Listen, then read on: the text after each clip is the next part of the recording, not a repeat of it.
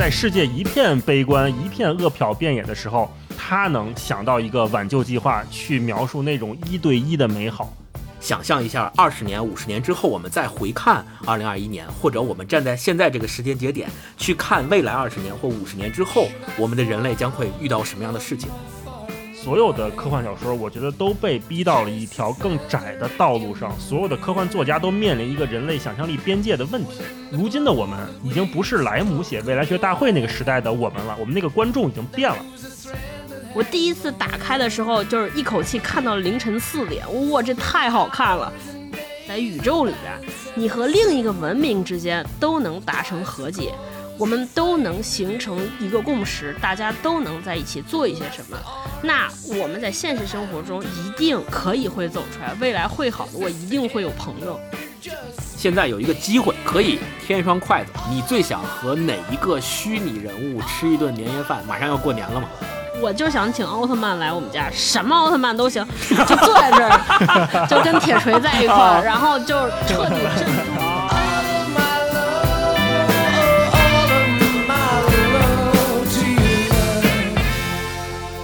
Hello，大家好，欢迎收听这期的文化有限，我是星光，我是超哥，我是大一。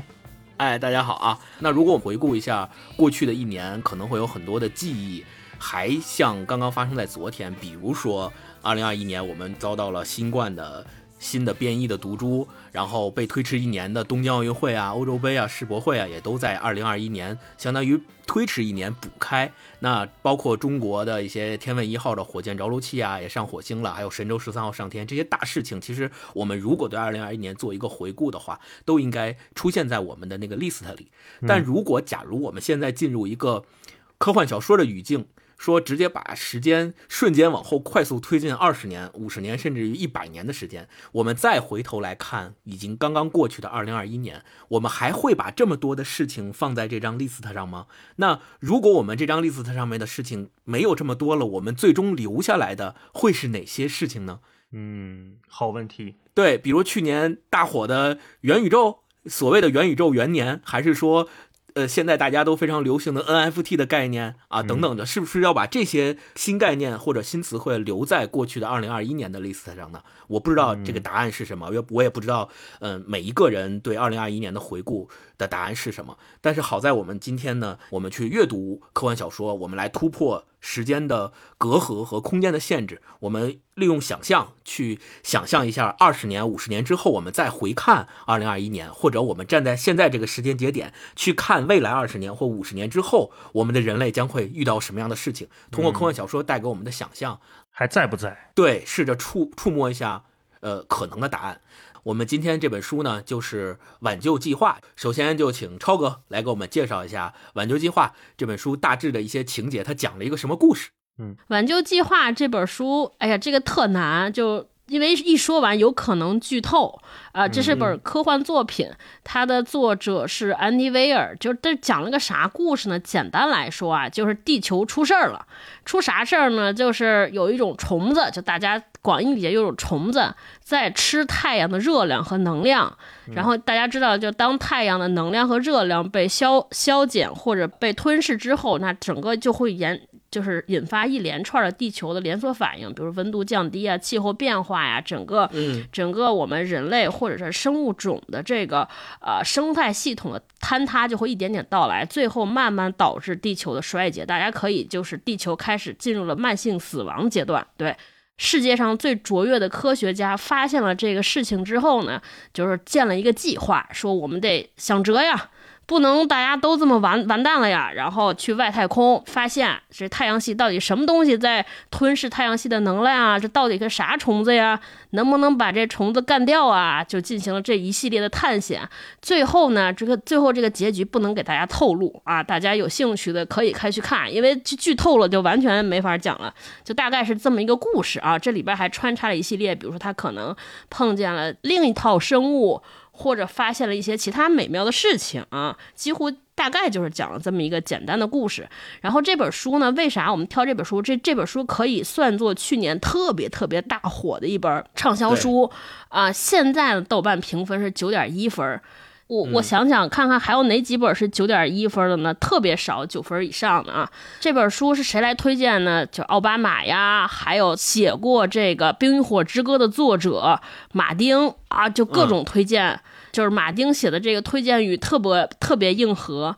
说这个，如果你喜欢满是科学的科幻小说，安迪威尔就是最适合你的作家。但是我不是很同意这句话，我感觉他可能拿钱了。对，为啥我不同意？咱们后边再展开聊。就大概就是这么一个故事啊，还有这本书的地位。然后就是他这个书一出版之后，就登上了各大榜单，就是各大这个包括像《纽约客》杂志啊。还有这些《纽约时报》啊，这些但凡推书的这些榜单里边，都对这本书极尽溢美之词。而且这个作品马上就要被影视改编了，就是马上回大家见面了。这个主演就是高司令，大家都知道这个人特别熟，就那天那个《拉拉 land》的男主角《银翼杀手》。对，《银翼杀手》男主角来参演这部剧，所以这可能也是二零二二年一个特别火热的大 IP，有可能成为啊。那到底是谁写书这么厉害的书呢？让让星光给大家讲一讲。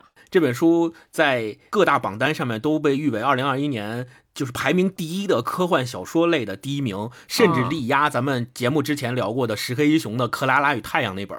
那我简单说一下这本书的作者安迪威尔吧。安迪威尔出生于一九七二年，是一个美国的科幻小说家。呃，他最有名的一本书就是第一本小说《火星救援》，大家都应该看过那个电影，二零一五年上映的马特达蒙在火星种土豆。呃，这本《挽救计划》是他的第三部小说了。嗯，就是第一本是《火星救援》，第二部叫呃《月球城市》。第三本就是今天我们要聊的这本《挽救计划》。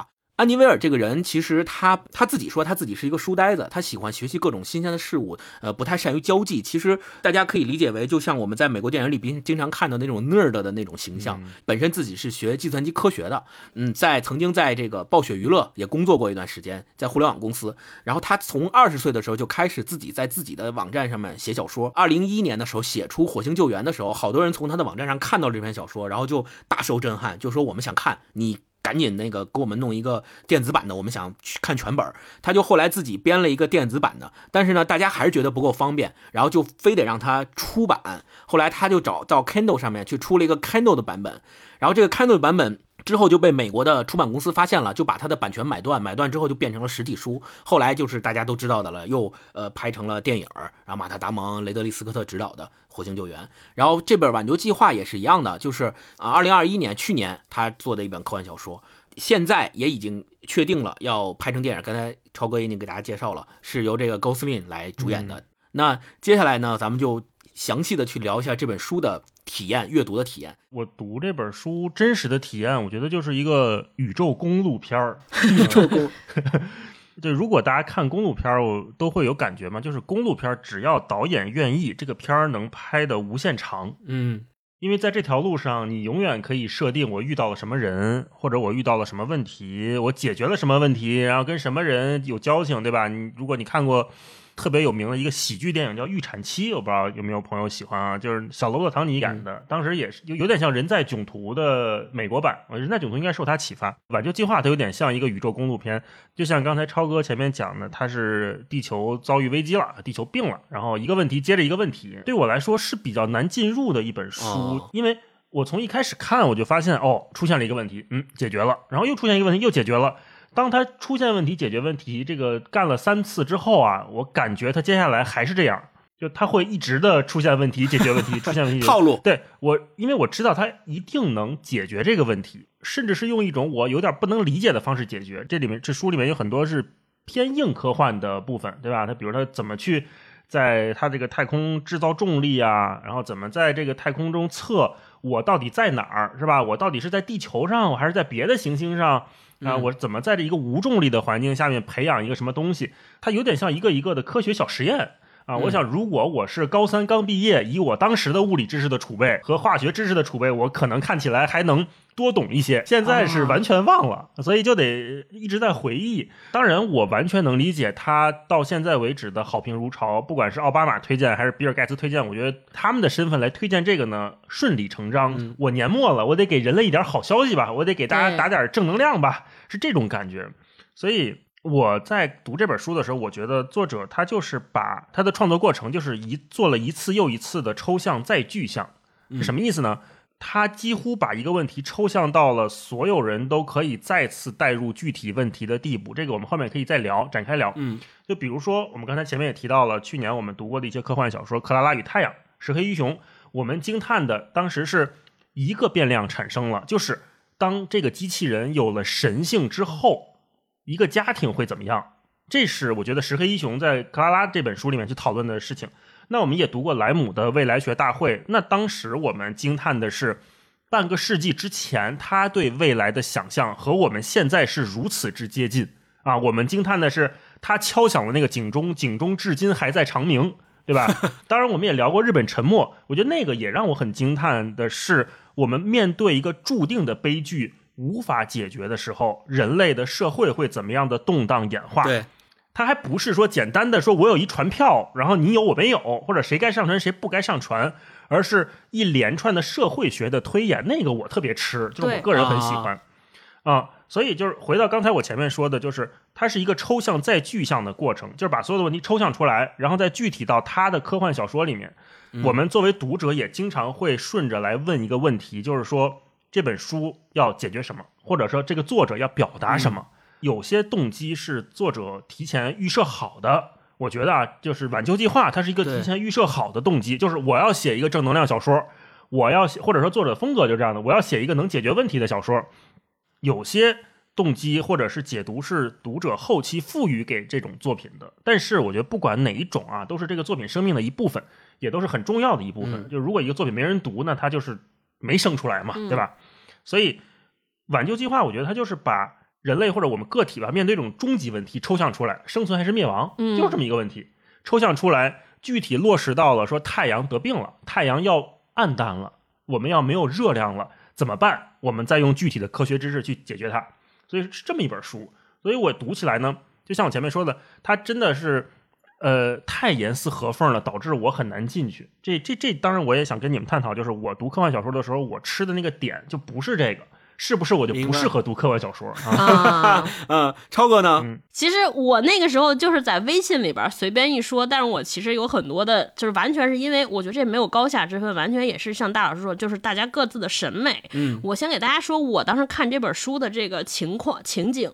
我第一次打开的时候，就是一口气看到凌晨四点，哇，这太好看了！看到中间实在是就是熬下熬不下去了。我就特别想知道故事的情节到哪儿，然后就直接跳到了结尾。看完情节，看完情节之后热泪盈眶，因为它是个特别温暖的故事，哇，给我哭的呀！然后我觉得这个小说和我读过的那些我印象中的硬科幻有特别大的差别，就是他最后在探讨友谊，就是他和我们人类和外星人文明之间的关系做了一个完全。跟我之前看过那些完全不同的一个关系的设定，就是我以前看的所有跟外星相关的东西，就不是你杀我，就是我杀你，不是我们被搞定了，就是别人把我们弄弄麻了。但是这个不一样，这个好像我们和外星文明的那种未知文明之间的地位和关系有了重新的定义，哇，特温暖，特治愈。嗯，然后就是熬夜看，我觉得和这个行文的设置有关系，就是它其实是个双重线索，虽然讲的是单一的故事，但它是个双重线索，就大家可以理解，我们以前学英语，一个叫现在进行时，一个是过去时。对，怎么讲呢？就是就我们看到的第一章的时候，他是这个主角是个失忆的人。就是他忘了自己过去我是我在哪儿我是谁我干嘛？但他其实就是他忘了这件事儿是一个太空技术，就为了让他进太空嘛。就稍微剧透一点，为忘了让为了让他进太空，嗯，因为路程太漫长，所以只能让他进行暂时的休眠。然后他醒来之后，但是休眠太长了，他已经忘了，所以就他他开始迅速回忆。就是根据他现在所处的环境线索，一点点开始复苏。先是肉体的复苏，肠胃的复苏，就生理机能的复苏。紧接着就是他的这些记忆、技能和科学技能的这些复苏。所以是个一条线索是在回忆，一条线索是当下。因为随着他的回忆起来。他是来解决问题的呀，然后哎，就今天看见了啥，干了啥，怎么样怎么样，所以它是两条线索交叉，那就它有一个特别大的悬疑在，就是一个问题的推动在，就是这人干嘛的？就是一开始你在说他干嘛呢？这是要在哪儿？然后后边就说，哎，他就出事了，救没救？怎么着了？然后哎，他碰见外星人，这外星人长什么样？然后他们在一块儿救了吗？怎么着了？就是你怀着这个强烈的好奇，一直往下看，往下看，往下看，往下看，对。嗯，读的特别爽，特别来劲。然后第二次看完之后呢，我合上书，过了几天，我为啥说那个不是文学呢？我觉得就是离我对于文学的那个概念和想法有一点点差别，就可能我的对于文学的概念可能不对，就比较比较陈旧。我一直还是认为，我还翻了翻，就我一直还挺接受我们上学时候对文学的定义，就是文学是以文字为载体的艺术，它是语言艺术。所以它是个艺术嘛，那一定它得是有在我这儿，它得有审美，它能提供审美意象。所谓审啊，它就是说我得有过程，你得让我，你这个作品它得是有空间感，有想象空间，得让我一层层进入，然后它是有层次，你不能告诉我答案，你得让我品。然后美呢，那肯定就是文字美感了。但这本小说为什么首先读得很爽呢？因为它只有剧情，就干货，情节推进，对话。就是没有任何的那种，呃，附加的描述，所以看起来特别爽，特别痛快，全是情节，都是事儿。嗯，跟我为什么我说它不是文学？就我感觉它就太直给了，太直白。对我来说，我需要有一点抽象的想象空间，它得概括，它得是想想间接表达一些什么。嗯，这个可能就跟大老师刚才讲的一样，就是我看完也不知道说，除了讲了一个特别感动的故事，然后呢？我在询问，然后我记得我上次我们聊骆以军故事的时候，我持有那个观点，就我的审美还是喜欢那些是在提问，嗯，试图回答一个什么问题，但是他没告诉我答案，是需要让我们来想象的。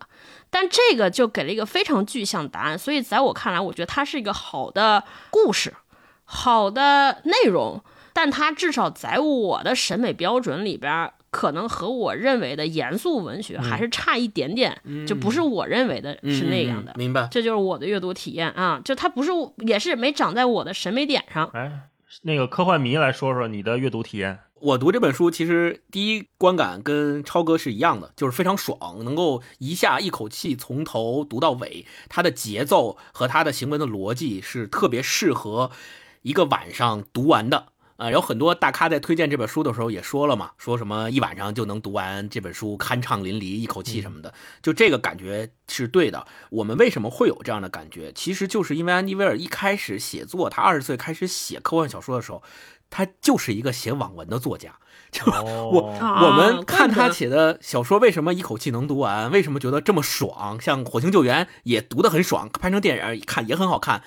他就是因为二十岁，他就是以他自己做了一个网站，天天在网页上面写他的那些小说，他就是这么写下来的，所以本质上就带有一直带有他这种写作方法的印记。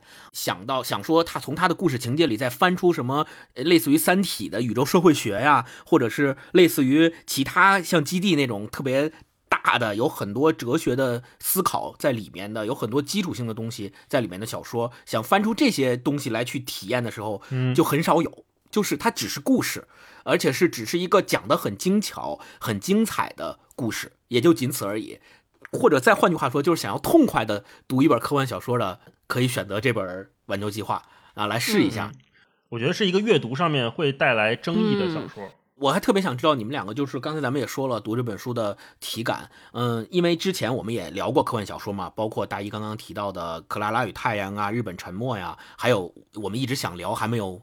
敢聊的《三体》，今天我们读这个《挽救计划》，你们读完之后，你们如果给他打分的话，你们会给《挽救计划》在整个你们阅读科幻小说的经验里面，呃，怎么样打分呢？如果满分是十分的话，你们会给多少分？大一满分是十分的话，我给六分吧，及格。嗯，就是他的确对，的确没有长在我的审美点上，但是他把故事讲圆了，呃，我觉得它是一个及格的小说。还有呢，就是我觉得我个人呢有一个。哎呀，我不知道怎么说是一个问题还是一个困惑，就是大家越好评如潮，我就越逆反，嗯哼，叛逆，对我就是预期太高了，我会想说，哎呀。这么好吗？这九点一分也太厉害了吧！就因为科幻小说嘛，呃，到九分以上，而且还是长期九分以上，又被这些大佬们推荐，我倒要看看奥巴马和比尔盖茨的这个喜欢的是什么样，能能到好好到什么程度啊？对吧？之前的奥巴马也说《三体》我看的放不下去，赶紧给我引进嘛，是吧？那那那《三体》让你看的放不下去，这《挽救计划》让你一宿看完，你这俩放一起，就很很自然的会让我觉得说，有这么好吗？嗯因为科幻小说有一个天然的义务，对于我来说，就是它要能拓展我的认知边界，要讲一些我想象不到的事情。那在这个盛名之下，我就很叛逆嘛，就是我倒是要看看你有多让我意想不到。啊这想分两种，一种是感官上的，一种是观念上的。感官上的，简单说就是这东西我没见过，但是我看到了之后我大受震撼。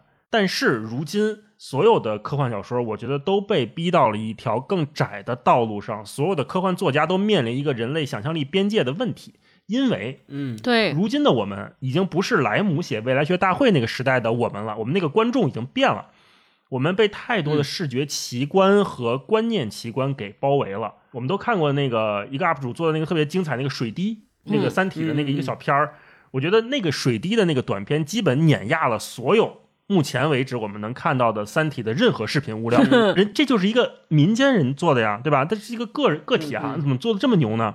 那好莱坞的电影就更不用提了，对吧？我们甚至不用真人出演就能拍一部真人电影，这就是我们现在技术牛的地方。包括你说，呃，好莱坞，你说诺兰也是，对吧？诺兰我觉得还算是在开拓我们这个，就是对于我来说那个边界的人之一。嗯至少他还在视觉上在做尝试，比如说在那个《星际穿越》里面，他是用在二维的屏幕上去为我们展示四维空间。那这个其实已经是很了不起的尝试了。你甭管说它展示的早好不好，对不对？这个我们其实很难判断。那这种奇观以前是通过文字给读者带来的想象力的拓展，如今来讲就越来越难。所以你看，为什么挽救计划里面它很少去有那种大场面的描写？当然，刚开始他说，比如呃什么那个射线啦，什么这这些飞船啦，他会描写一些，但是那些绝对不算是奇观，它只能算是一个现象。真正的奇观是刘慈欣当时写《三体》，就二向箔发到地球，把地球平面化了之后那一段描写，我觉得那才是奇观。明白或者说我们现在就经常看到这些大场面之后，我就很难再对挽救计划进入了，就是它的画面首先没有吸引我，然后观念上对，的那种想象不到。刚才我说就两种嘛，一种是观念上的，一种是感官上的。观念上我想象不到的，也是最吸引我的。这里好像也没有。嗯就我在期待的是，如果太阳真灭了，那这些人怎么办？就比如说《流浪地球》，它是为什么啊对我来说是个好故事？就是铁定不行了，怎么办？咱不是说。苟一苟哈还能过下去，不是的，铁定不行了，一定得把地球发出去，或者说《三体》是地球，就是那个宇宙社会学、黑暗森林、猜疑链、技术爆炸这些，都是有一套逻辑推演，甭管这个逻辑大家认不认，或者是各方有各方的立场，但是起码它给出了一个观念上的新的拓展。那这个就比如说博弈论啊，什么囚徒困境啊，这些对我来说是很吸引我的。可是，在挽救计划里面，这些都没有。不是那个还有一个问题吗？满分十分的作品是什么样？我觉得满分十分十分作品就是《三体》。那《基地》我没看过，《沙丘》我也没看过。呃，如果我看过的话，我可能会把他们也供在神坛上哈。现在我觉得它跟我心目中那个十分的作品差的四分，基本是差在这里。我不知道你们什么感觉？嗯，嗯，超哥呢？我可能高点儿，我能打七点五吧。嗯因为这这本书对我来说，它温暖到我了，哦我被感动了，治愈我了。就尤其在我为啥对于治愈这点特别痴呢？是我之前我其实看的科幻小说看的特别特别少，老实讲没有几本。我之前对任何科幻题材都是排斥的，我不知道我以前在文节目里说没说过啊？就是我一一想到科幻题材，就是因为想到人类的未来，人类未来就是死嘛，就这对于我个人来说，就是我不行了，我抗拒死亡，抗拒思考死亡这件事情，就是死亡和人类灭绝和地球爆炸，就是所有这些不好的理想对我来说，我不能接受。嗯，就我知道可能人类命运必然走向那样，它作为一个生物必然走向那样，但是我就。不想就知道，就像是每个人肯定都最后得死，对吧？都得去那个小河里边。但我就是，哎呀，不要告诉我，嗯你不要给我演绎我死的时候是什么样，我不想碰碰见。就是那个，我是愿意做鸵鸟，把头埋在沙子里边。对，所以就是我硬着头皮看的所有科幻的小说，我其实还是把它当成小说来看。我来这里边读人，它只是包装了一个科幻的那套背景，或者它的故事发生的环境变了，它那个场景变化了。但是我期待的还是从这些故事里边看到人性，看到人的弧光，看到人的多个侧面，或者人深知为人的他那种不同的角度，它的灰度。就是还是在看这个，说说白了，我其实就是需要看一个在外星或者科技包装下的好的、温暖的人性故事，就是人文故事。嗯如果以嗯这个标准来看，我觉得有一些方面还是达到了，比如说他对于我前前面说他对于我们和外星生物那种关系的重新的构建，这个是没有给我造成恐惧。然后读完之后，我特别熨帖，特别慰藉，我觉得这我可以给他打高分。但是没有那么高的原因，就是它太扁平化了。就我跟大老师说的，就之前我们俩在群里边讨论，就是对于人物的塑造，因为他老是在过事儿，嗯就一个问题一个问题在解决，在过事的过程中，这个人物太扁平了，你只能说这个人是好人还是坏人，特别分明啊，这个人该不该死？呃，就是只有这些啊，只有这些，剩下之后就是比如说人作为人，就是当一个人就是一个拯救地球的人，他其实去的时候，他知道自己是必然赴死的，嗯必然赴死过程他的那种挣扎，对吧？当一个人他面临一个选择，一个是我去通过我的牺牲换来地球这几十亿人的继续生活，还是说我不去了换其他人去？因为其他人去也有可能行，对吧？凭什么就得是我呢？我觉得这个其实是挺显露。我觉得如果这个问题摆在我们每一个人的面前，其实都是一个特别沉重的、特别值得深思的问题。但是他在这个故事一下就划过去了，就他也没有没看这个人多痛苦，一开始就哭，哭完了之后好像立马就又去了。就是这个过程中他的思考，他是怎么想通了？这没有，就直接是答案。嗯，所以这对我来说就是一个遗憾。其实，因为这才是和我人生贴合的问题，就如何做选择，到底是舍小我还是救大我，还是怎么样？我觉得大家都有迟疑，作为一个人们，都有迟疑，但是他没写，这就是我对他是还有更多期待的地方，所以我嗯给了他七点五分。嗯，哎，那超哥，你给克拉拉几分啊？克拉拉我能给八点五吧？嗯大一给克拉拉几分？应该九分了吧？我给的八分嗯，给八分我觉得克拉拉如果写成长篇的话，可能就分儿会更高吧。嗯三体那个实在是无法逾越，我觉得不止差一分，主啊，要是也赢在后。但是豆瓣上《三体》只有八点八分啊，我们刚才聊这本书《挽救计划》有九点一分。不再再给一段时间嘛，就是这个不是二零二一年才出嘛，没出多久，再给一段时间，嗯让时代来考验一下它。对，刚刚你们俩也得打了分，嗯如果我打分的话，我可能会在你们俩之间吧，我给七分。给七分的原因主要就是哦刚才说过了，呃，第一，它是一个读起来让你会很痛快、很爽，能一口气读到尾的小说。第二是，嗯，为什么扣三分？很简单，它不立体，没有太多给你能够有太多的思考。呃，读完就读完了，它没有给我读《三体》或读《克拉拉与太阳》的时候那种颅内高潮的感觉。读《三体》的时候是经常有这样的感觉，但是这本书其实从头读到尾，基本上没有这样的感觉。虽然很顺，但是顺下来之后就是啊，嗯是个一读可以一读、值得一读的好故事，但是啊也就也就这样了。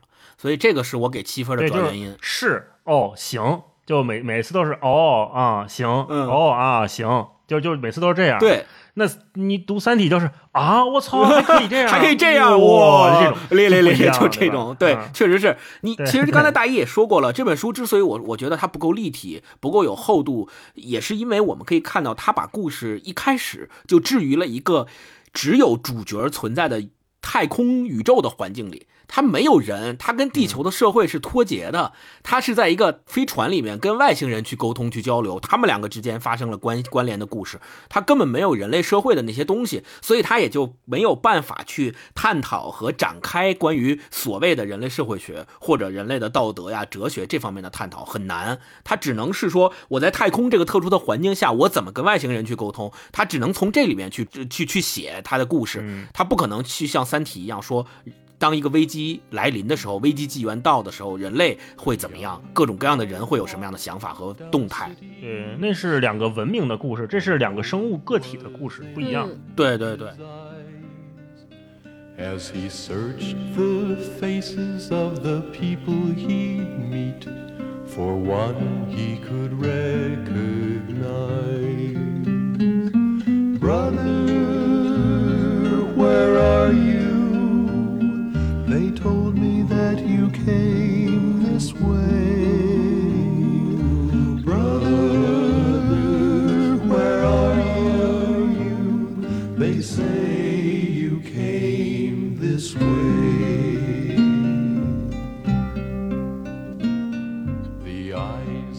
我想插问一个问题，你们在聊的过程中，我在突然想，比如说我们当年看金庸，你说金庸是不是个大爽文儿？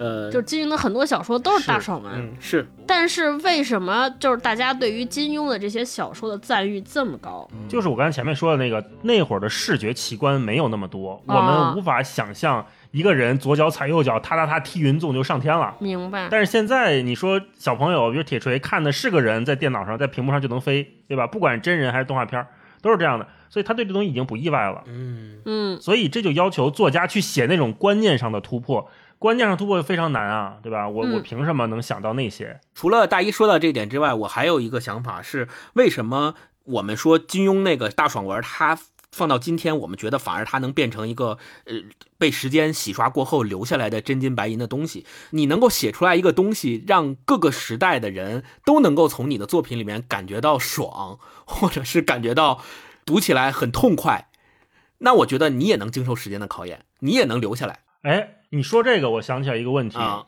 就是《挽救计划》这本书啊，如果就像你刚才前面提到的，三十年以后再回头看，就像如今我们读莱姆一样，这本书的评分还会上升。到时候，如果我们人类还健在啊，人类还在健在，然后大家当时有仨做播客的啊，搜一搜说，哎，看看这个二零二一年发生了什么新闻，说哇，世界这么操蛋呢？那还有一个人写了如此温暖的一个小说，对吧？对人性充满了乐观，然后对世界抱有了饱满的善意，哇，那这个人了不起，对吧？哦在世界一片悲观、一片恶殍遍野的时候，他能想到一个挽救计划，去描述那种一对一的美好，那这个人是不是很了不起？嗯全世界都在唱悲歌，所以如果放在那么一个大时代的语境下面的话，他有可能。达到我们说莱姆未来学大会或者什么索拉里斯星这样的成就，也说不定。但是，就刚才其实咱们仨打分，你看大一打了六分，我打了七分，超哥打了七点五分，所以实际上从按照满分十分的这个尺度来衡量，都不算特别高的分数。那为什么这本书反而会在二零二一年成为科幻小说榜上雄踞榜首？很多有名的人推荐说这本书好啊好啊，为什么会有这样的现象？好像跟是因为咱们三个人的读书品味跟跟大家都不一样吗？还是说那就是是它有一些特殊的原因或者契机导致了这样的现象的发生？也有可能营销做得好，啊啊 就是放在白放放在那个奥巴马桌上第一本，然后就抽出这本看一看给。奥巴马进行了 C 顶啊，像小红书那样，就是 C 顶，求求小王子你看一看，嗯，小二，这比数据流量推荐要要好有效有效的多，直接放直直接放桌上第一本，你看也得看，不看也得看。我我我我先说一个那个以小人之心夺君子之腹的啊，我就是觉得这些世界级的大佬他们推荐这个呢没毛病，这个书没有暴露他们每个人阅读的任何缺点，嗯。或者是任何对他们心思的不足、悲观都没有。他推荐这本书，就证明说我是一个对世界还保有希望的企业家、政治家、公众人物。嗯，我是一个内心向善的人，理性乐观派推荐这本书，内心柔软的人，对，绝对正确，没有任何问题。嗯如果他推荐一个，比如说我们说他推荐一个侯杯，说哇，那你是不是在关注这种文明冲突？那巴以地区的问题，你是不是还要还要再想一想？就会有这种各种各样的过度解读。如果他推荐一个最后悲剧悲剧收官的小说，那是不是说代表你未来对世界的预测是不乐观的？都可能会有这样的解读。我觉得这是一个嗯，就是从他们 PR 团队来讲，说，哎，比尔盖茨老盖，你推荐这个完全没问题啊，嗯这个我们 PR 团队都已经给你看过了，符合你的啊这个肯定人设加分项，哎，符合你的人设，对吧？而且就是一个人的力量也可以拯救地球，这也很符合美国的那个英雄主义西方情节个人英雄主义那一套嘛，对，哎，对对对，所以呢，从他们个人角度讲，我是理解的。那为什么那么多的朋友或者是读者或者是很多人给这么大的高分？我觉得跟大环境是绝对绝对的密不可分。嗯为什么这本书放在二零二一年能九点一分，嗯或者说三十年之后再看它能九点一分，跟二零二一年发生的事情太有关系了。嗯因为这一年我们面对的问题真的太多太多了。，你说大到疫情、国家政治、地缘的争议，甚至嗯民主的溃败、这种大问题，小到人和人之间的沟通、个人的困境、每个人个体的那种无力感，什么躺平、内卷、摸鱼，这中中外其实都是这样的。每个人在二零二一年可能都感受到了或多或少的无力感。那这个时候，突然有一个神兵天降，对吧？你走着走着路上，啪遇到了一个基本上是可以说无条件对你好的朋友，嗯就是这个我们说这个外星人他遇上了。能给你提供技术帮助啊！你缺什么，我这正好有什么呀，嗯是吧？多巧！宇宙手工梗，想起来豆瓣网友有一个评价 宇宙手工梗哇这太逗了。对对这个外星人的定位，对我我我我正我这正丧着呢，然后这边来了一个积极乐观的快乐手工梗小伙，谁不想跟手工梗做朋友？每天多开心，对吧？嗯，对那遇到这这么一位，那你就让他解决什么问题吧，基本你俩都能解决。我这儿会点儿，你这儿会点儿，咱俩拼凑拼凑，哎，就解决了。嗯咱俩再拼凑拼凑这个又解决了。我给你对点儿这个，你给我对点儿这个，又解决了。所以他把所有的问题，就刚才我说那个，就抽象之后再具体到他这本书里的时候，这本书受欢迎，我觉得就说得通了。是嗯嗯，对，其实呃没，错，之前超哥问了一个说，为什么今年感觉去年到今年科幻这么火？然后我说是因为，因为咱们的现实太骨感了，导致我们必须让我们的幻想变得丰满起来。我们总是会觉得说，哎，你像二零二一年的时候，很多呃人都。不愿意去总结说，二零二一年到底我得到了什么收获，我取得了什么新的成就，都不愿意去总结了，是不是因为被这个疫情啊，被这个世界上这些这么多我们没有办法人力所控制的变化所扰乱，导致我们好像觉得你做计划，计划你做完了都赶不上变化，二零二二年还指不定怎么着呢？哎，那你说到这儿，能不能呼吁一下各大公司今天今年年终不要做年终总结了？呼吁一下啊，因为做了总结和展望也没有什么用啊，明年过着看。过着看，尽量不解散，呃尽量就是对，明年过着看，尽量不解散。哎，这个这这个好，这个好，押押上韵了。对，所以就是呃，读着这本书之后，你会感觉到就还残存有一丝希望吧。从作品里面会觉得说，我们是即使人类遇到了像太阳就要熄灭了这么大的困难，还依然会有一个人能够跟外星人一起携手，好像在一个浩瀚的无垠的宇宙中，我们还能够解决这么大看似解决不了的问题。这个貌似也能够契合上我们二零二一年、二零二二年我们遭遇的这些嗯不幸的东西吧，也也是我们内心中残存的一丝希望。呃，就像大一说的，我们可以把今天的这个作品，或者是我们今天录的这期播客，如果未来二十年、三十年能够留下的话，我们也许有机会再回头看未来二十、二十、二十年或三十年之后，再看这本小说的评分，或者是它在时间的长河中能否成为那个。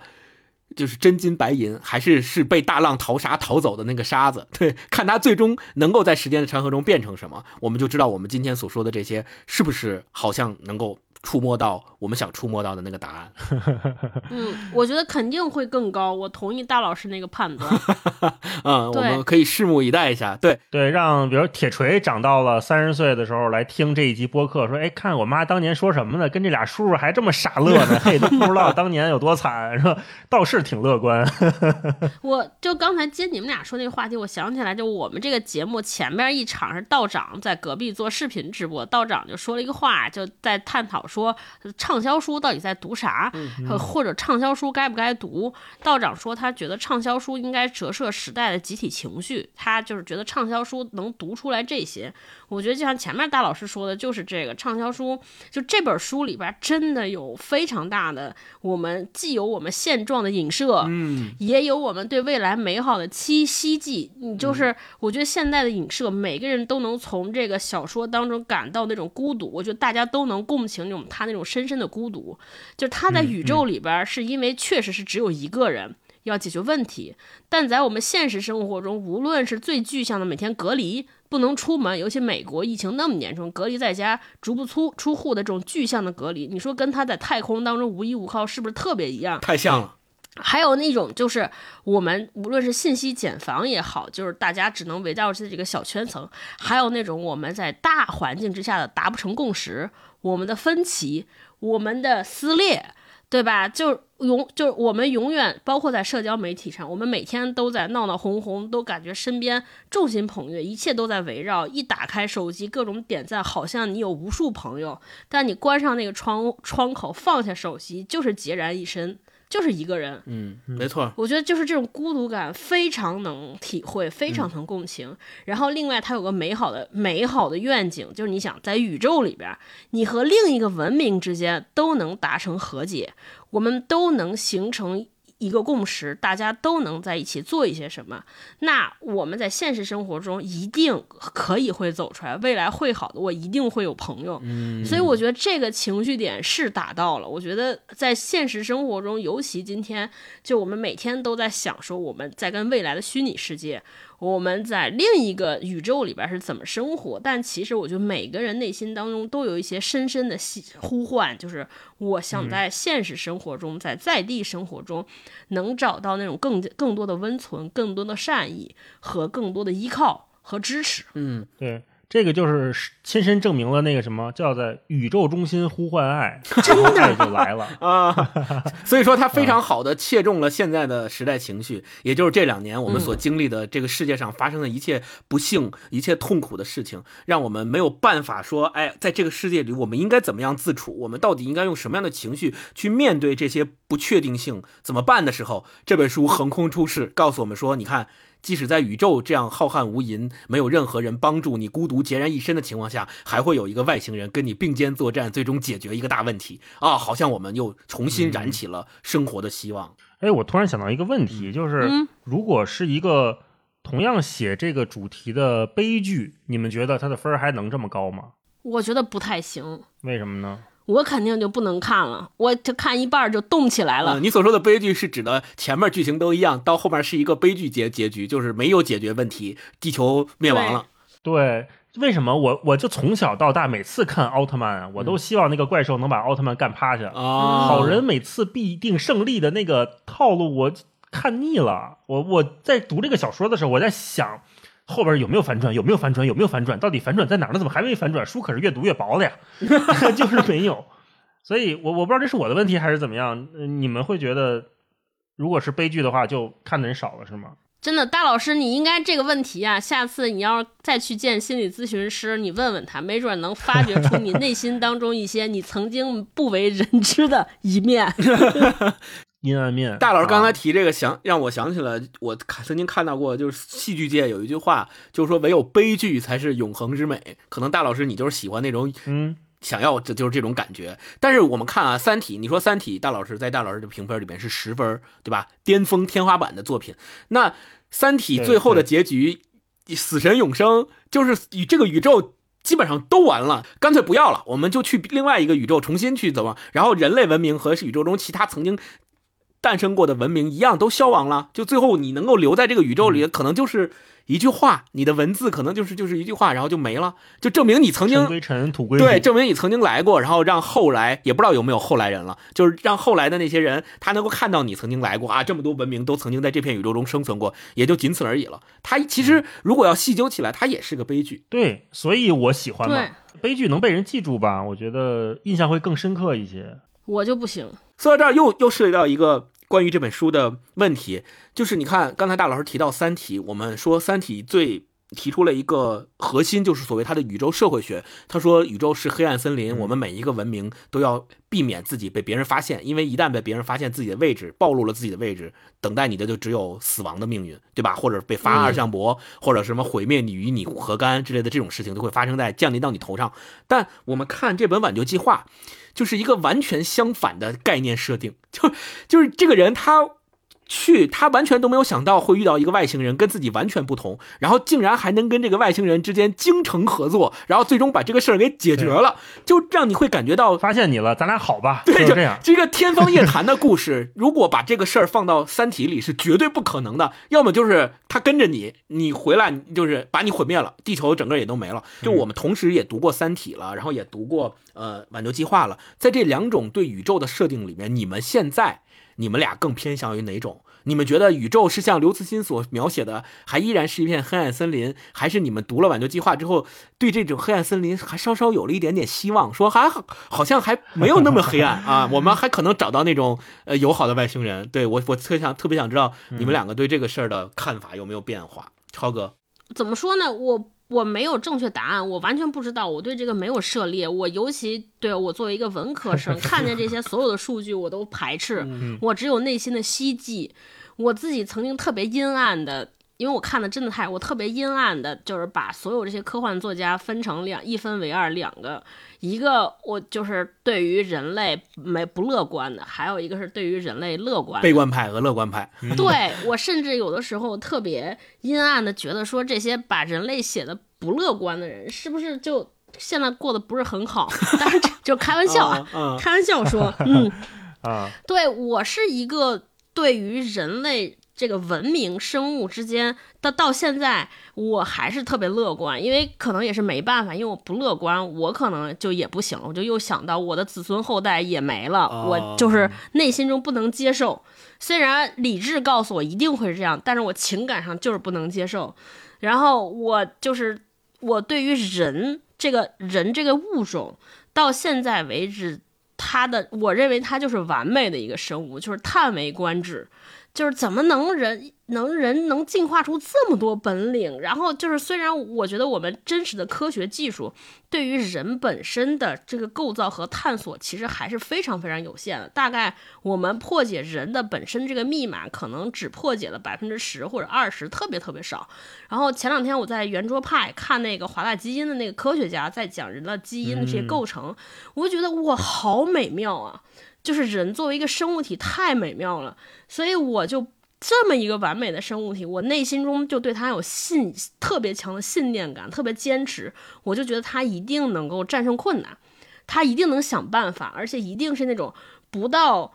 万不得已，除非哪天真的像灭霸那样，我们什么都没法预知，啪有一人打一响指，人没了。只有在这种情况下，我们可能被消亡。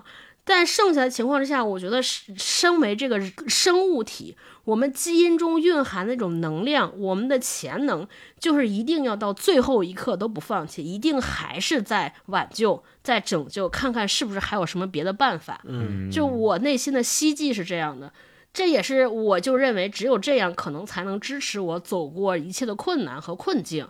就是最低落的时候，我都想说啊，一定有办法，肯定有办法。所以就是我更希望宇宙是这样。哦，更像挽救计划这种。对，就是我们，你看每天在主动探索外星是不是有生物，会怎么样？我觉得就是可能，即便探索到了，我们也是说主动是不是在向它示好，是不是能够达成共识？可能就人肯定是在想办法，一定是在想办法。至少我觉得中国人一定会想办法，我们这个民族在想办法啊。你看那后天里面，最后不是还跑到那个喜马拉雅那个山上去找到那最后那诺亚方舟吗？还是中国人想的办法？嗯 是，大一呢？嗯，你对这个就是宇宙的图景有没有什么新的变化？还是还是你就会觉得黑暗得，森林，对你还是觉得很悲观，就觉得哎呀，死神永生是吧它就黑暗森林？嗯对我突然想起来，我中学的时候看的最多的和跟身边的小伙伴分享最多的一个电影之一就是《大逃杀》，啊，就是一个小型的黑暗森林。那后来不是有又有什么各种鱿鱼游戏啊，嗯什么那个弥留之国的爱丽丝什么的，我看那些看的特别爽，可来劲了。啊，当然，同时我又被这种考试啊、竞争的噩梦折磨。我觉得我是一个特别矛盾的矛盾体啊，我可能就是生存在这种黑暗森林的竞争法则当中。毁灭吧，不过了，毁灭吧。哎，可是我看这本书，我还有一个刚开始难以进去的点，也是刘慈欣这个《三体》给我带来的影响。他为什么说这个黑暗森林或者宇宙社会学是为什么成立啊？是有几个基础设定嘛？嗯啊，其中一个就是说宇宙中的物质是有限的，那每个文明都在不断的发展，那在发展的过程当中，你势必要从宇宙中攫取资源。对，对，所以资源就是有限的。嗯那为了避免别人把我的资源抢走，我就要尽可能的不被别人发现，同时干掉别人。那这个就是一个黑暗森林嘛？嗯，为什么我要干掉别人呢？这里面又涉及到一个概念，叫做猜疑链。这个猜疑链很简单，就是说我不知道你怎么想的，我也不能判断你是好是坏。嗯啊，你也不能判断我是好是坏。在这种无尽的猜疑的返还当中，说我们不能沟通吗？不能，因为宇宙太大了，沟通的成本非常高、啊，我们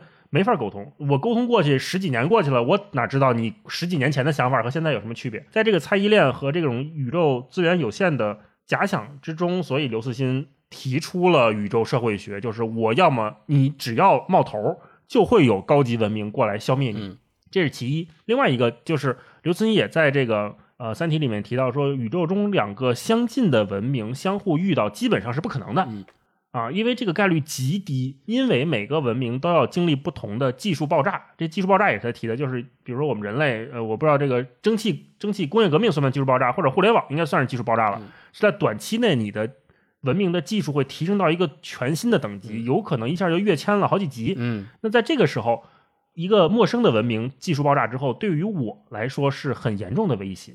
多方综合之后，他就得出了一个结论，就是说宇宙中只要有一个文明露头，其他文明就要干死它。那同时，相近的文明之间的相近的概率也是极低的。所以，在我看满救计划的过程当中，我就在想说，哎，这俩怎么就这么巧？就碰上了。怎么就这么巧啊？俩就碰上了，俩人还能沟通啊，然后两个人的这个行星和所在的什么恒星遇到了同样的问题，还都解决不了。这个真的是茫茫人海中你我相遇啊，这个概率太低了。我就打根上我就没相信这事儿，啊，所以起初我在刚开始看他们俩相遇的时候，我在想，这真的是外星人吗？这不是这哥们儿自己想出来的吧？啊，或者说，这个所谓的外星人是不是另外一个人类什么飞船假装的，为了我骗你资源？所以你看，我是特阴暗的一种解读。嗯，然后往后看，往后看，发现，哎，好像没有，真的是外星人是我自己呃这个对，是我阴暗了，真是外星人。嗯所以我我后来我就一直在告诉自己说啊，确实有好事发生。你回到你刚才那个问题，我还是不相信，我觉得整体还是黑暗的，宇宙还是黑暗的。嗯。嗯你呢？我是觉得，呃，刚才大一说的这个特别的符合我们很多人的认知或现实吧，就是人他本身就是矛盾的，嗯就是你你我们其实每天的生活也生活在这种矛盾里。你比如说，我们通常都很希望我们在这个工作和生活在职场上能够快快乐乐的跟同事之间搞好关系，然后跟大家都能够有好的关系。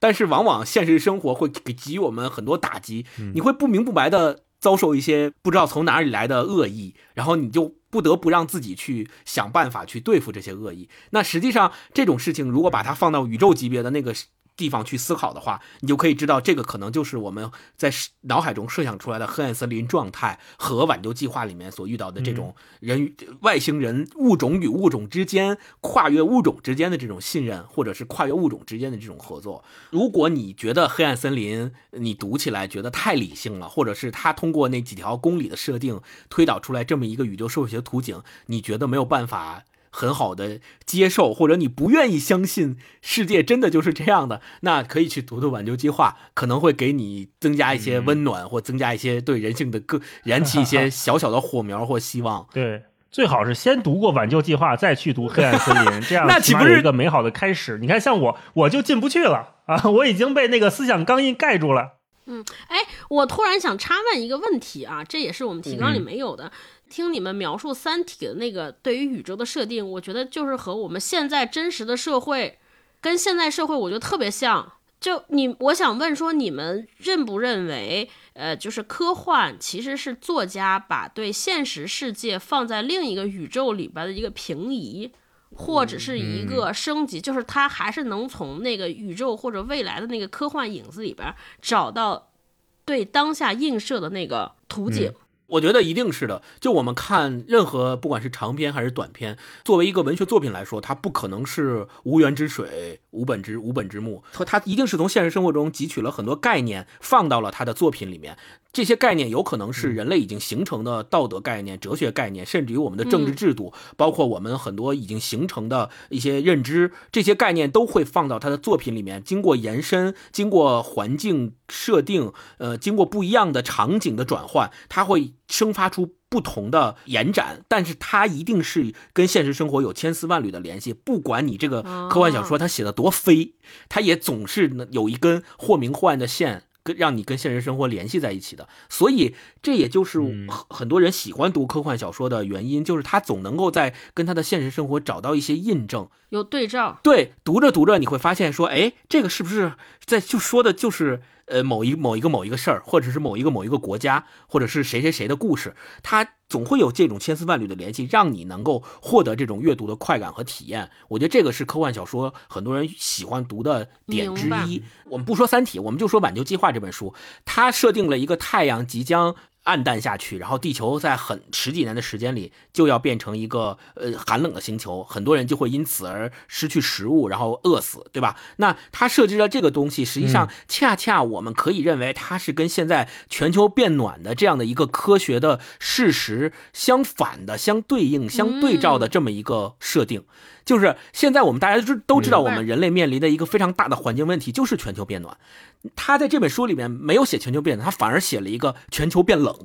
对，而且因为我们之前作的太厉害了，导致这个太阳要暗淡下去之后，还能给我们多争取几年，因为地球很暖。对对对，就是全球变暖跟全球变冷之间，就以这样的一种方式，哎，联系在一起了，让你知道说，不管变冷还是变暖，人类在因为环境受到了巨大的破坏。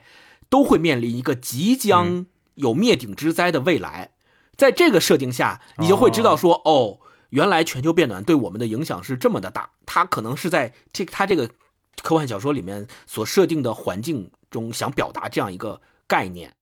哎，你刚才说到这个全球变暖，我想到这本书里面有一个设定，我个人还挺喜欢的。嗯，他们就是因为这个太阳暗淡下去了，然后我们的环境要降温，怎么办？没办法，我们想了一辙，说。在撒哈拉沙漠上铺满太阳能板，对对对，尽可能的吸收太阳能，啊，然后让我们多储存一些能量。这个设定我特别喜欢，因为它铺上了太阳能板之后，导致了地球上的一系列的变化。没错，我在想说，我特别喜欢的是这种思想实验，就是假如一个不可能的事情发生了，接下来那么会怎么样？哦，这是我特别喜欢科幻作品给我带来那种哎。挑战感，所以我也想想会怎么样，而不是说，哎，这东西坏了，我得赶紧给它修好。那怎么修？我手头有什么？不是这个，你就是跟着他练开脑洞呗。对对对，喜欢的是那种开脑洞的感觉。是科幻作品，如果能让我开脑洞，我就会特特开心。包括我们看日本沉没也是说，哎呦，这这事儿注定要发生了，那各国怎么办？每个国家的反应态度不一样，然后一个国家政府里面的不同的阶级，他们机构反馈又不一样，有意思，而不是说。咱怎么发一个什么核弹、什么导弹，让这个东西不沉？不是这样的。嗯嗯，解决问题的过程对我来说没什么吸引力啊，超哥。我最喜欢咱们过去读过的几本，我最喜欢的第一个是《未来学大会》，第二个是《克拉拉与太阳》。对我来说，我喜欢的那个审美点是在于他提了一个关于人类的一个问题，或者关于人类未来的一个呃伦理问题也好，道德问题也好，我就是他是。提了一个好问题，未来学大会就是他说未来如果我觉得那个不就是人们对于脑机接口的一个想象，未来的世界什么就大家都靠嗑药，嗑药产生幻觉，然后让现实和虚拟完全脱节。你说这个是好？对，这到底是好还是不好？对我在在这对于我来说就是一个思辨。然后还有这克拉拉与太阳，就是当有一个人能够真的变成你的亲人。当这个 AI 技术到了那种程度之后，我们会产会发生什么？就这个也是我特别喜欢的。我觉得这不是虚拟，而是通过这个故事给了我们每一个当下的人一个思考的线索。我们到底要让我们的人类或者未来变成什么样子？或者真的要变成那样吗？或者真变成那样，我们该怎么办？啊，我就喜欢这样的内容。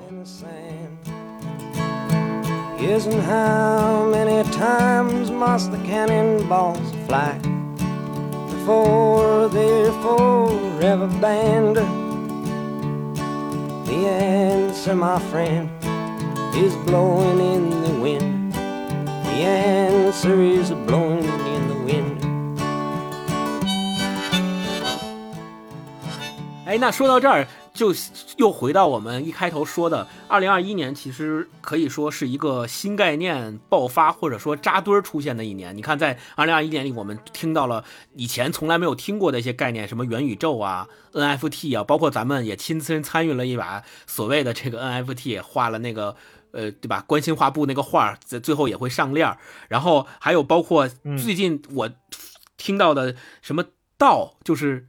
D A O，我都不知道那个具体是什么意思。哦，我见过什么道，然后还还还有 Web 三，还有 Web 三，对对对，就这些新 Web 三和 Web 三点零还不是一个东西。是，就这些新概念层出不穷的。二零二一年到包括到现在，就刚才你们俩提到的，说 呃特别喜欢的一种状态是说有一个问题或者有一个新的情况出现的一个问题提出来，然后在这个问题下面我们有什么样的反应，或者是我可以去开脑洞。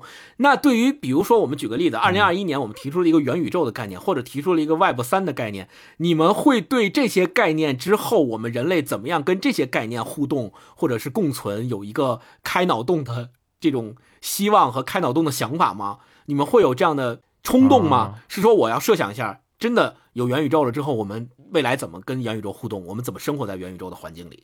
哦，嗯哎，在这方面我又是一个极其乐观的人。我哦觉得我是持那种技术爆炸论的人，我总觉得很快我们就可能不用手机了啊，我们可能很快就能虚拟现实和现实结合了，AR、VR 可能就这一两年的事儿，我总觉得是很快的。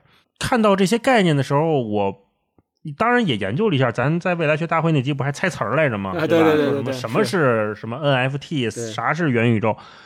我对这些概念没什么态度，我总觉得，当然这个新名词扎堆出现，有的时候我会觉得是不是一种技术上的黔驴技穷，嗯，导致大家不得不重新包装一下。因为你说实在的，元宇宙咱不是也看过《雪崩》嘛？就是这个书人家早就写出来过，或者说这个概念早就实现过。呃，那在各种游戏里面或者是电影里面，我们也都见过。头号玩家就是元宇宙，可以这么说，就是元宇宙。那为什么今年这么多人提？可能也是因为 Facebook 改名吧，就是 扎克伯格把 Facebook 改成了 Meta，改改成了这个名字，导致所有人都说，那那我们是不是都要跟进一下这个事儿？包括我们国内的很多科技圈的。呃，互联网圈的爱造词儿嘛，这个我觉得已经不稀奇了。这大厂爱造词儿，然后这些 KOL 也愿意造造词儿，让我们似乎觉得这件事情突然一下很多概念来到我们眼前，应接不暇。但是实际上，它对我们当下啊，就现在当当下下的生活没有什么特别大的影响。嗯啊，我我持的那种嗯技术爆炸的乐观的态度，就是存在一个近未来，我是这么想的。对，而且这个东西来了的话，我还是挺愿意去试试的，因为它是个必然。对就像你不可能说我今年不用手机了，是就是手机一出来我就拒绝它，我很抵制它。可以，你可以抵制一段时间，但是过一段时间你会发现，你出门没有行程码，你哪儿也去不了，是吧？啊，对对，对就就没有办法啊。有道理，嗯，超哥呢？我特别想听到，就是说你们两个对这些新概念，刚其实大一已经涉及到了，对这些新概念层出不穷的出现的这种热潮，到底是一个什么样的态度？嗯你们自己是什么态度？是不是老了？老了，你就是接受接受新词儿有点费劲啊。哼，首先第一，我觉得新概念不是二零二一年才出现，每年都有。你想想，咱们这一路走来，就且不说现在是 Web 三点零，在 Web 三点零之前的 Web 二点零。对吧？然后后来就我们自己经历的什么内容变现，或者叫什么内容电商，中间又有什么 O to O、P to P，这每个都是新概念，包括就是新消费，全都是新概念。就是我对于新概念的态度，其实知道你可能想知道什么呢？就是我以前。呃，就是最早之前加入互联网的时候，可能也是行业的原因，就是我会对这些新词儿，因为我不知道什么意思而有一点焦虑。就比如大家都在这谈，说啊，最近大家都在谈这个，比如说都在谈元宇宙，都在谈 Web 三点零，我连什么是 Web 三和 Web 三点零这个区别都弄不清楚，我就特害怕，说完了我是不是要被抛下了？嗯我是不是要甩下了？我赶不上了。就是早些是这样的，后来我就对这些都是习惯了，因为我知道，确实是像大老师说，第一，它和我们当下的这些大词和我们当下的生活没有特别大的关系。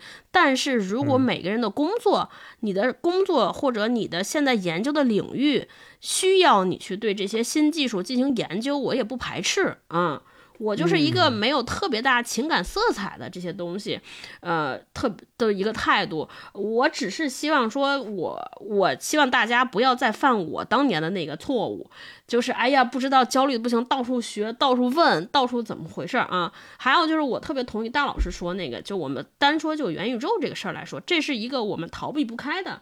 就元宇宙，它其实我觉得我自己理解，它统称为是下一代互联网或者下一代网络的一个代称。包括 Web 三点零，就是下一个时代。我觉得我们在这个新旧交接的时候，一定势必会展望接下来时代怎么样。而之所以展望，就是因为我们知道移动互联网其实发展很有可能到尽头了。到瓶颈了。在移动互联网或者在手机这个载体上，我们能够穷尽的所有想象力已经开发完了。然后可能再加之我们现在生活有一些不如意、不顺遂，比如说之前那个互联网风潮的一些大公司、大平台在大面积裁员，对吧？然后风头不在，这些科技偶像在迅速陨落，然后在国外，比如说 Facebook 在接受特别大的关于数据的审，就是制裁问询，包括在道德层面上，就是社交网络到底他们对政治的影响。对，到到社交网络到底对人类健康和伦理的影响，就大家都开始思索。那我觉得势必大家会期盼新、新技术、新时代的到来，是不是有新的就能解决我们当下的问题？但是我对这个事情还是持保守的态度。我认为，就是我所有的这些技术，它只能是手段，我们根源上要解决人自身的问题。你比如说，我们现在的这些分歧、断裂、冲突，包括国外这些民粹，那到底是不是因为这些互联网造成的？我觉得就是社交网络可能是一个原因或者诱因，放大器，但终极我觉得是我们人可能出现了问题，或者我们人类整个社会。我们的思想出现了问题，所以根源上，如果一个技术能帮我们解决这个问题，我是欢迎的。但我感觉，终究我们还是要靠更底层的东西，我们靠文化，嗯，我们靠我们自己的人身为人类的这个经验，包括我们对自己的认知，对我们生活环境的认知，还有对我们整个宇宙的认知的不断进步，才可能一点一点解决这些终极的问题啊。就是所有的这些技术，我认为都是手段。当然也是会更好向前，但是我们终究还是要和自己做做回答，终究我们还要从自己身上找方法。嗯嗯，刚才超哥说，可能我们这一代人人类出现了一些问题，我可能会用变化来形容它，对因为这种改变是势不可挡的，我们嗯很难判断说是好是坏。呃，因为你说我们现在一个年轻人，他十岁的知识量或者认识到的信息量，肯定比我们十岁的时候多多少个维度都不止。嗯啊、这种你你你当然可以从某种维度上讲，它是一种信息上的大进步。当然，同时他也可能会被这些信息、这些观念所束缚，让他觉得焦虑，让他觉得不安，让他觉得无法处理。嗯这些都是我们这一代人要面临的、要去解决的这种变化带来的挑战吧。对啊，它并不是一个纯负面，它只能是看的角度不一样而已。嗯嗯嗯，然后就说到 Web 三，我那天看了一个说法，我也不知道对不对啊，问你们俩，呃，Web 三可能就是希望能解决刚才我们说的这种啊、呃信息茧房也好，大公司对互联网的垄断也好，好像是希望有这么一种新的网络环境来塑造。嗯但是现在提出这种设想和愿景的，也还都是大公司，哎，对哎，还都是还是精 Twitter，英也还都是 Meta，是 Facebook、啊，是什么这些我们耳熟能详的，包括字节这些巨头，这就是影响了全世界人的一天生活的基础设施的巨头。对，他们在提出说我们要打破其他人曾经建立的那些壁垒和那些茧房。我不知道你们怎么看这个问题，星光。嗯嗯，我是觉得刚才如果要按照这个逻辑来说的话，其实就是他们成了自己的掘墓人，是吧？这这个我是不太相信的，就他怎么可能自己成了龙嘛，就是杀了龙，他怎么可能自自己？自己动自己的蛋糕呢？其实我更愿意相信的是，现在层每年层出不穷的这些新概念，能让我们看到或来到我们面前，它肯定后面有一些推动力和推手。那这些推手和推动力，要么是我们刚才提的提到的资本啊，要么是大公司啊，它一定是有一些人是想要通过推这些概念获得一些什么，也许是新的增长机会。也许是肉眼可见的利益，也许这里面也真的有人，他是为了人类的幸福或人类的未来，呃，然后想去推一些这些概念，都是有可能的。但我觉得，对于我们这些普通人而言，我们在面对这些新概念的时候，如果它确确实实能够对你的日常生活，能够对你的呃发展提供帮助，那我觉得我们就把它当做是你说叫草船借箭也好，还是说我们对吧？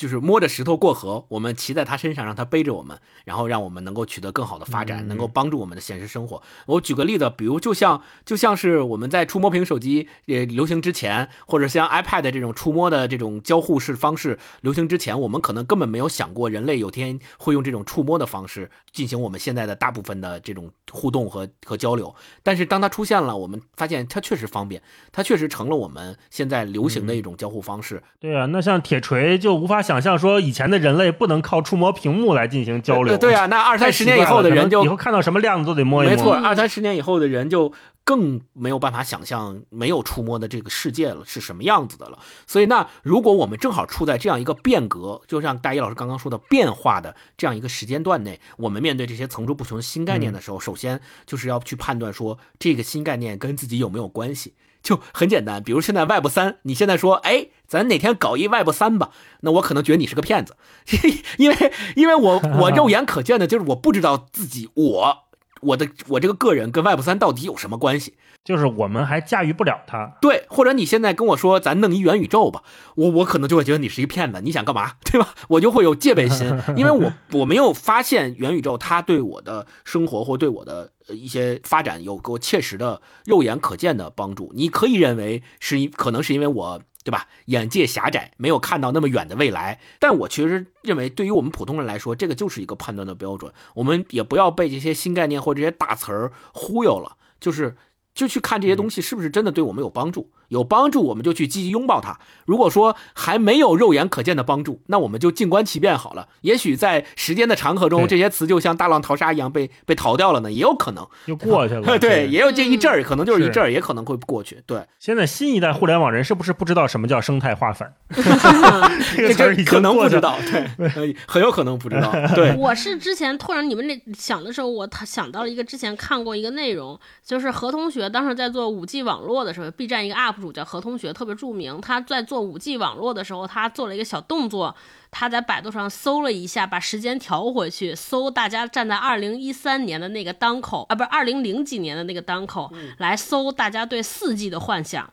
认为四 G 网络对人有什么影响？结果他发现那个时候那些分析和判断和今天实际当中四 G 带来的这种技术革新和生活中的应用差特别远，对，差特别远。所以我觉得大家也慢下来，或者说被落下，有的时候也不是一件坏事儿。因为我有我在这个方面还是挺悲观和挺保守。我觉得我们没法预见时代，就至少我不是那个站在风口浪尖能够。洞见的那个人，没人能，都是撞大运。是，所以就是做下做好具体的当下的眼前的事儿啊，我觉得就一定不会特别差。没错，就是我那天还跟高总探讨一个问题，我说呃，我们都在讲说机遇对于一个公司的好。我觉得，但是我一直认为说，很多公司就是死在了自己的手上。比如我们今天看，觉得诺基亚那个轰然巨物的倒倒下，可能就是没有赶上移动互联网或者移动手机这件事儿。但是如果你身在诺基亚内部的中心，你就会发现说，一定是它的组织结构，或者是它的整个的公司的架构或者业务出现了什么问题。否则的话，你应该做公司就是要做成一个能够快速应变时代，即便变了，我也能快速反应的公司。嗯，对。人也是这样的，你看我们之前，我们这些人，当大家在三 G 时代讨论四 G 的时候，我觉得我们这些普通人芸芸众生根本对那个没有任何预见。但是移动手机来了，我们买了，我们不是很快学会了吗？我们也购物，我们双十一也抢挺溜，对吧？也挺不亦乐乎的。对，是，所以没事儿哈，不知道也挺好，看看吧。说个题外话，刚才超哥说那个诺基亚是怎么死的，我之前还看过一个分析。说诺基亚为什么没有赶上移动互联网，或者被苹果干下去了？就是因为诺基亚所有的供应链、生产线都是自己的，嗯，所以在这个新的，比如说这个智能手机的这个生产线面前，它根本就没有办法掉头，它船太大，对，它的原来那整个的生产线全都是为它原来的那种 feature phone 叫功能机设计的。那相比而言，苹果公司是没有。就是它有代工厂，但是它没有像诺基亚那么遍布全球、扎实的自己的生产供应链、供应链公司线路都没有，没有自己的工厂。对，它都是靠从别人这儿这儿采一个，那儿采一个，然后拼，最后拼装成的一个。它是一个方案整合商，它不是一个生产者，所以它最后就就死死掉了。嗯，哎，但是你发现没有，现在苹果开始做自研芯片了，我不知道历史会不会重演啊？嗯，不知道。嗯对，所以其实超哥刚刚说的，我特别同意，其实就是我们想说，在这些新概念的热潮层出不穷的出现在我们面前的时候，作为一个普通的个体，你用什么样的方式去对待它？第一就是不要焦虑，不要觉得说，哎呀，这个新东西出来了，我不我不掌握它，对，我不走在时代的前列，我不走在大家的前列，我就被落下了。其实你要想到的是，也许那个东西过两年就不没那么热了，你走到前头，反而可能被落下的是你。白懂了。对，可能就白折腾了，所以不要那么焦虑，就可以静观其变，等一等白。学了，这科不考。对，可以等一等他的脚步。就像那个呃《挽救计划》这本书里边那个男主角，为什么其实他是跟三个宇航员，他是三个宇航员其中之一被发上去的，但是那两个跟他一起的宇航员就有点倒霉，就是就是没有撑到那个最后，就在途中就就去去世了，就只有他出来了。那你说？是因为什么？是因为他掌握了新概念吗？不是，他可能就是因为幸运，或者是因为一些我们不知道的原因对吧？所以，对，就遇到这些新概念的时候，就是不要焦虑，然后其次就是静观其变。如果它能够对你的日常生活或对你的发展有切身的帮助、切实的帮助，我觉得你可以去积极的拥抱它。如果没有的话，那就等一等，嗯也也不着急，对，不要那么着急，嗯。当然，我再提一点，稍微补充一点，我觉得大家也也要防止另一个极端，就是我拒绝。我觉得，哎，这什么没有新东西啊？什么？我觉得这个态度可能也也是需要调试的。就是我觉得，就是好奇心还是应该保有一些，就是有一些好奇心，可能生活就会更有奔头。万一有好事发生呢，对吧？涛哥说的这一点也挺重要的，就是我们你可以尝试。就如果你要说一个东西不好，那你肯定得先用过之后，你才有资格说它不好嘛。就比如你你现在还在用诺基亚的键盘手机，那出了苹果了，你你说你一门心思说它不好，你你也没什么根据嘛。你用用，你你还可以再继续回去用诺基亚嘛，对吧？先试试再说。嗯，对，看看，等一等，试一试，嗯，不要轻易下结论。那最后我们有一个开放性的问题，特别想跟你们俩探讨一下。那这个开放性的问题呢，恰好也是我们收到了丢丢科幻电波的邀请，参与到了2022年科幻春晚的播客联动计划，在喜马拉雅的科幻春晚页面上可以收听这一届科幻春晚的所有内容。我们电台是其中之一。那这一届计划的主题呢非常有意思，叫“天双筷子”，我想和他吃年夜饭。这个他呢是 T A，也就是既可以指代男他，也可以指代女他。如果说现在有一个机会，可以让你添一双筷子，你最想和哪一个虚拟人物吃一顿年夜饭？马上要过年了嘛，咱们就设想这么一个场景，要你要摆一桌年夜饭，啊然后呢在家里面请客，然后你可以请一个，也可以请多个。你最想跟哪个或哪些个虚拟人物一起吃这顿饭？虚拟人物都有啥呀？我是不是在问问了一个特别白痴的问题？还是说就是他是真实形象，但是科幻角色嘛，你哦看的科幻电影啊、小说啊，都里边的都可以。作品里面嗯的那些人物嘛，角色。你们俩说吧。我想跟罗辑吃顿饭，啊，三体还是三体？《三体》里的《三体》里的应该是算是第一男主角吧，执剑人啊，罗辑吃顿饭。对，因为我特别想问问他，在他面壁那应该是后来他面壁得有多少年，二二二三十年嘛，是吧？他就坐在那不动嘛，基本上在那么漫长的面壁计划里面，他在想什么？因为那会儿我感觉他已经完全好像是看开了，嗯就是儿女什么的他也不管了，对吧？然后他就手里就按着那个发射器，就拿着发射器，但凡三体人敢来，我就敢摁，咱就同归于尽，嗯，这么一态度。王成所以我想他估计也没吃什么好吃的。要是有机会一块儿吃年夜饭的话，就是来家吃顿饭吧，吃吃吃火锅什么的，嗯给您增增加点能量啊！我也特别想知道说，首先是这几十年你你咋想的？你想是你都怎么过啊？然后另外呢，我也想知道说，就是你知不知道你把这个东西交给诚心之后，地球就完犊子了？后不后悔？嗯，对，后不后悔？或者说说，那你会不会觉得你这事儿这前几十没干对年你就白干了，对吧？最终这个结果还是还还是失败了，相当于还是失败了嘛。嗯嗯，我想问问他是怎么想的？嗯，哎，我我我跟大一老师还确实有点不同，我也想请《三体》里面的一个哎虚拟人物吃年夜饭，但不是罗辑，我想请大使吃年夜饭，哦，因为 那可能这骂着街就来了。因为我觉得大使这个角色，第一，他呃很丰满，他在这个《三体》的整个这个书里面、嗯、描写的很丰满。第二，他是一个特别真实、特别接地气的人。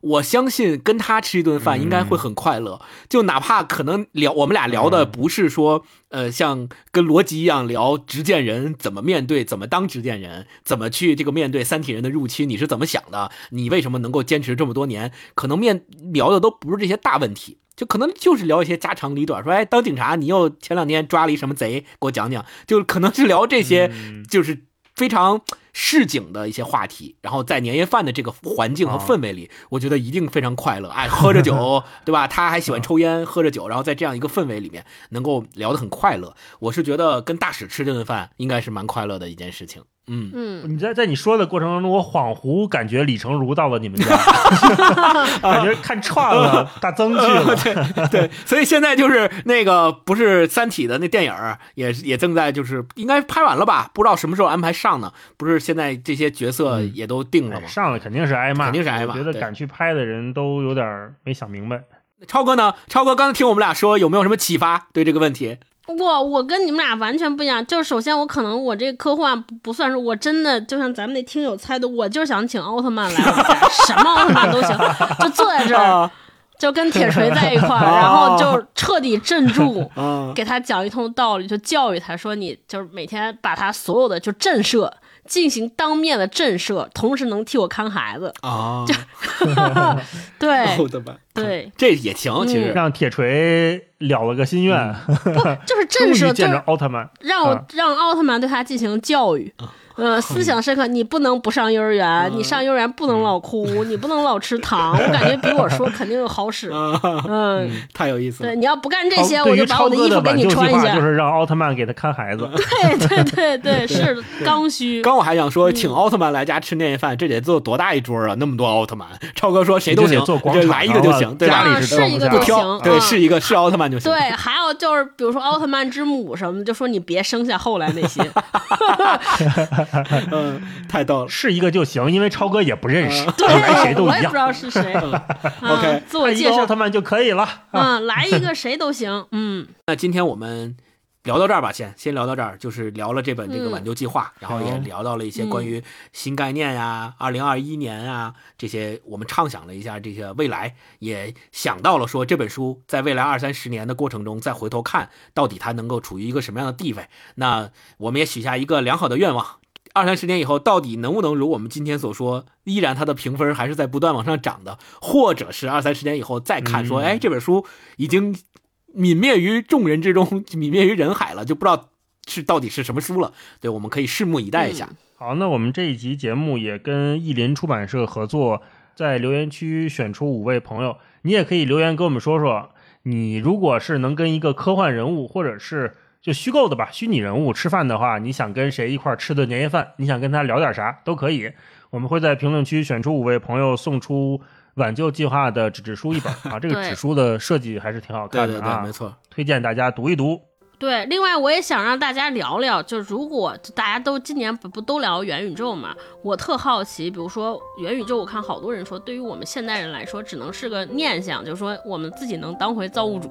就我来绘画一下元宇宙是啥，我就特别好奇，就大家觉得想要一个主啥样的未来？啊，就是让你去造造个啥样的，我特好奇，嗯，不是让我造，我就想造一个都不能上班的，就这个就是建立一个生态，上班是就谁上班，对，关起来，上班是罪，嗯，啊太好了。我我我特别想，我特别想去你那个元宇宙里。对那就等着吧，等着超哥的元宇宙上线吧，里边又有奥特曼跟铁锤一块吃饭，又有不让上班。对，又可以上班是罪，多好啊！哇，太快乐了。行，那今天我们就先跟大家聊到这儿，谢谢那我们就跟大家说再见，拜拜拜拜拜拜。